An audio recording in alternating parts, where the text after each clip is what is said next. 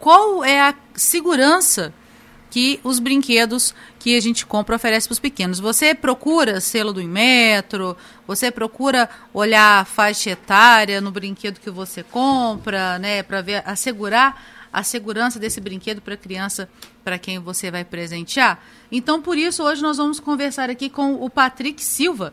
Ele é coordenador técnico de desenvolvimento para o setor de headlines, né, que inclui brinquedos e nós vamos conversar aqui sobre segurança dos brinquedos. É porque a Intertec garante né, uma grande participação de mercado em testes de brinquedos e produtos infantos juvenis. Tudo bem, Patrick? Tudo bem, graças a Deus. E você? Tudo bom, graças a Deus também. Melhor ainda se a gente puder contar com a segurança dos pequenos, né, Patrick? Com certeza. O que, que vocês buscam em um brinquedo, né, para falar se ele é seguro, se ele não é seguro? Perfeito. É, dentro do âmbito de ensaios, nós procuramos sempre ver a segurança do brinquedo, é, fazendo diversos ensaios que poderiam aí ocasionar algum risco para a criança. Né? Então, é bem parecido com o que a gente tenta simular bastante o que a criança faria realmente com o brinquedo, né? Talvez jogar no chão, morder, torcer, puxar. Então, nós fazemos todas as simulações numa base normativa, num padrão, né, para ver o risco que o brinquedo ofereceria à criança caso ela tomasse essas atitudes com os brinquedos. Vocês praticamente vocês trabalham brincando, então. é, o que as pessoas costumam dizer, né, que nós trabalhamos brincando. Mas na verdade esse trabalho acaba sendo muito sério, né, Sim. porque envolve a segurança. Com certeza, né? Eu imagino, eu, eu, fiz essa brincadeira porque a criança em casa está nos ouvindo, ela deve estar pensando exatamente isso. Nossa, ele virou um adulto que trabalha brincando, eu quero isso para minha vida, né? Verdade. E deixa eu te perguntar, Patrick, dentro desses é, testes que vocês fazem, é, são muitos os brinquedos que são reprovados, não são tantos assim? Como é que no dia a dia isso acontece? Então, anteriormente era bem mais comum ter reprovações de brinquedos. Agora, nos últimos cinco anos para frente, nós vemos esse número cair. Parece que muitos fabricantes, os importadores que trazem brinquedos de fora, começaram a se adequar mais aos ensaios que a norma exige. Então, as reprovações ainda, existem, só que são bem menores. Você falou uma coisa interessante, Patrick, sobre a questão da importação de brinquedos, né? Porque não é só é, importar da China ou de outro lugar que esse brinquedo é fabricado, né? Tem que se atentar também às normas de segurança, né? Exatamente. Tanto os brinquedos fabricados aqui no Brasil quanto os brinquedos feitos na China que são importados passam pelos mesmos testes. E o que, que o pai e a mãe têm que buscar, de repente, na embalagem do produto para saber se ele passou por esses testes e se ele é seguro? É, é muito importante que os responsáveis, né, tanto o pai quanto a mãe, eles vejam, Alessandra, a questão da faixa etária, né? Então, por exemplo, se você tem um filho de 5 anos, é prudente que você compre um brinquedo de acordo com a faixa etária dele, de 5 anos, né, ou um pouquinho, ou de 3 ou de 4, porque os ensaios foram realizados para crianças nessa faixa etária. Então, é importante que os pais fiquem atentos também as informações com relação ao risco que o brinquedo pode oferecer, às vezes partes pequenas, alguma borda cortante. Muitas vezes tem mencionado isso numa rotulagem de advertência na embalagem. Então é importante que os pais sempre, ao comprarem os brinquedos, avaliem esses tipos de marcações e as faixas etárias que os brinquedos apresentam. E os brinquedos, eles são dos mais variados possíveis, né? Desde aqueles todos coloridos, de carrinho, de boneca, até né, simulações de, de arma, como arco, flecha, né, revólver, pistolinha de água, coisas desse tipo. Existe, ou você que está mais acostumado com essa questão dos brinquedos, Patrick, existe, assim, alguns brinquedos que são considerados mais perigosos que outros? Olha, eu costumo dizer, Alessandra, que o brinquedo ele não deve ser perigoso. Mas assim, né, existem alguns brinquedos que nós devemos ter algumas cautelas.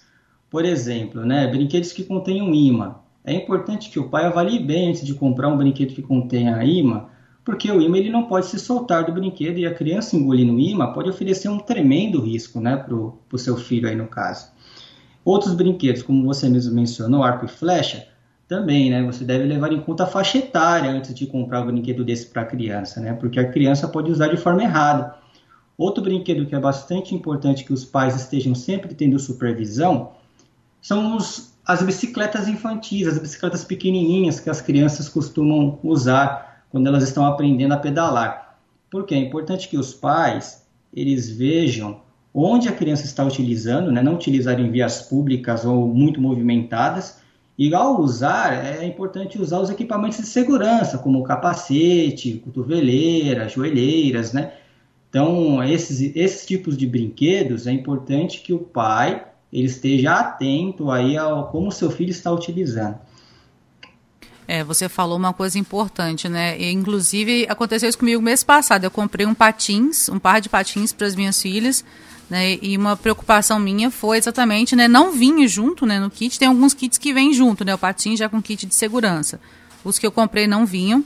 Então eu fiz questão de comprar, né, capacete, cotoveleira, joelheira, munhequeira também, porque não tem jeito, né, Patrick, acaba caindo mesmo, né? É verdade. É, isso é inerente do brinquedo, né? Às vezes tem brinquedo que oferece esse risco, mas é importante a criança se proteger, né, para que ela não tenha aí no caso ferimentos mais graves quando ela estiver utilizando.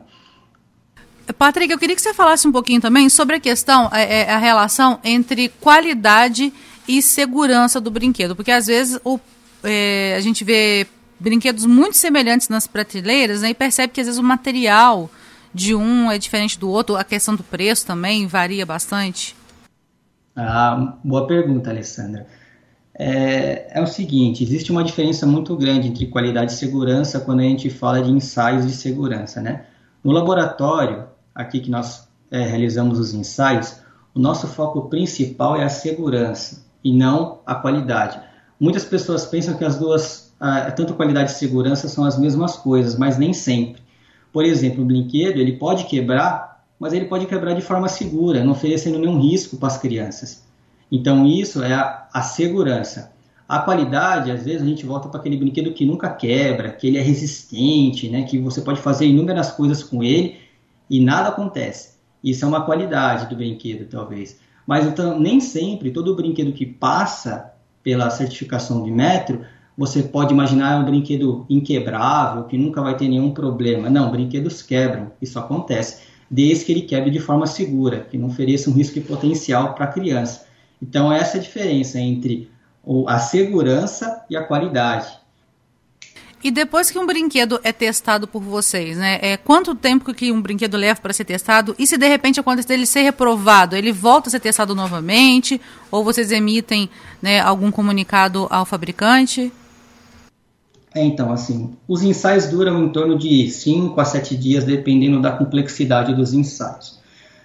Se o brinquedo ele é reprovado, é, o cliente, no caso o ACP, que gerencia todo esse processo, ele recebe um laudo, né? E depois ele repassa isso para o fabricante ou para o importador.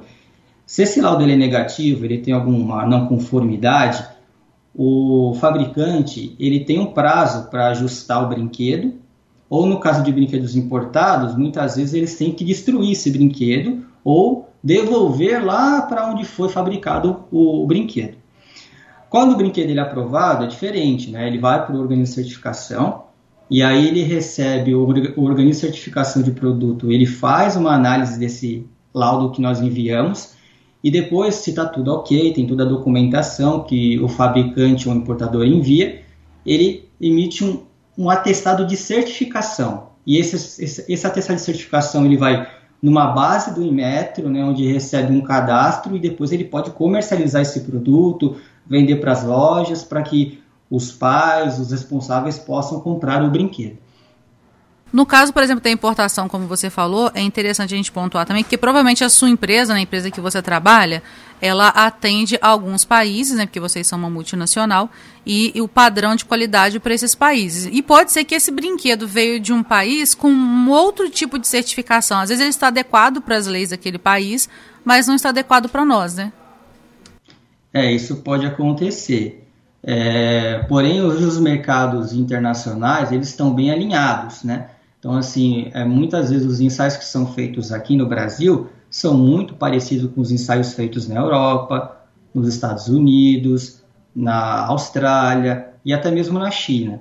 Então, hoje, praticamente, o sistema de, de ensaios ele é global. Lógico, pode existir aí algumas diferenças pequenas entre um país e outro, né, um sistema de certificação, até mesmo um ensaio, mas são coisas bem pontuais.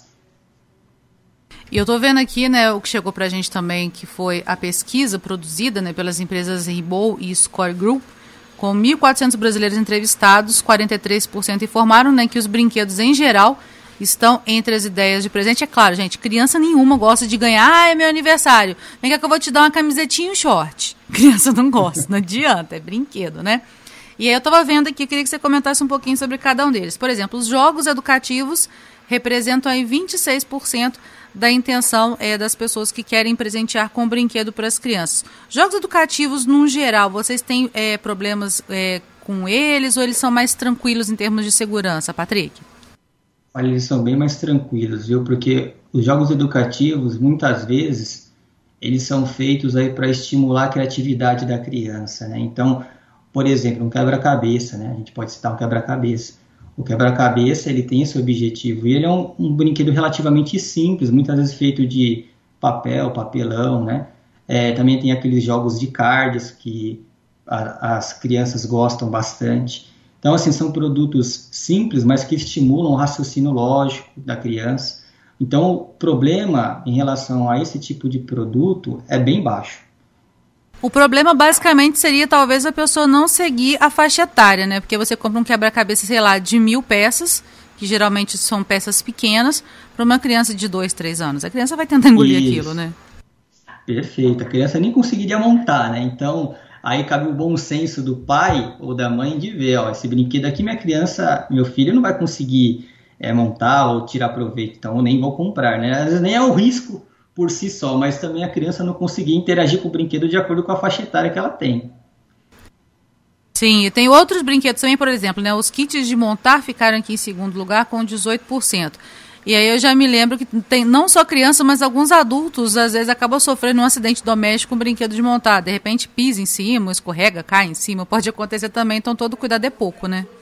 Sim, é verdade. Além, esses brinquedos de montar são muito interessantes, porque como eu já tinha comentado, ele estimula né, a criança a, a criatividade. É isso que todo pai quer, né? Que a criança seja bem criativa. Mas esses, esses tipos de brinquedo também tem que estar muito ciente com relação a eixos que talvez possam aparecer, né? Ou aqueles eixos que ficam na vertical. Já pensou se uma criança cai por cima de um eixo desse? Ou até o mesmo próprio pai pisa em um eixo assim, né? Então é importante sempre verificar é, que tipo de produto você está comprando para que você não ponha nem em risco nem você, que é o pai responsável pelo, pela criança, e nem a criança. Com certeza. Tem os brinquedos do momento também, né? Tem o tal do Pop It, que eu ainda não comprei lá em casa, ainda não me pressionaram para comprar.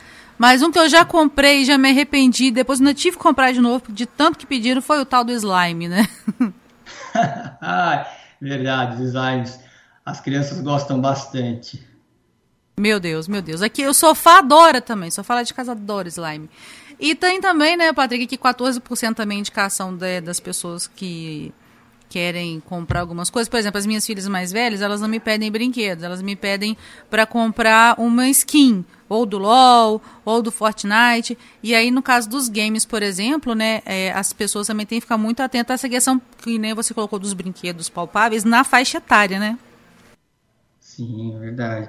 Essa parte mais de uma interação é, com jogos é, eletrônicos, a norma ela não abrange tanto isso, né? ela abrange muito mais a parte física. Essa questão de ah, os jogos eletrônicos, as skins que tem em jogos, né, para que ele possa ter uma skin nova, interagir com outras pessoas com essas skins, isso ainda a gente não chegou no âmbito da certificação de brinquedos mas é uma coisa que é a tendência, né? Mais para frente, provavelmente surjam regulamentações ou até mesmo normas que deem algum tipo de norte, padrão para que isso possa existir e não prejudicar aí a saúde da criança ou então da pessoa que gosta de jogar esses tipos de jogos. A Intertech, que é a empresa do Patrick, tem sede em Londres. Né, vocês estão, já tem mais de mil laboratórios presentes em mais de 100 países, né, Patrick? Você trabalha em qual laboratório? É, eu, eu, estou aqui no laboratório de São Caetano, em São Paulo, né? É, eu trabalho na Intertech há, há 10 anos já, então já faz um tempo que eu estou nessa área aí brincando, como você mesmo disse. Bacana. Eu achei que tinha menos tempo, que você tem cara de ser muito jovem, Patrick.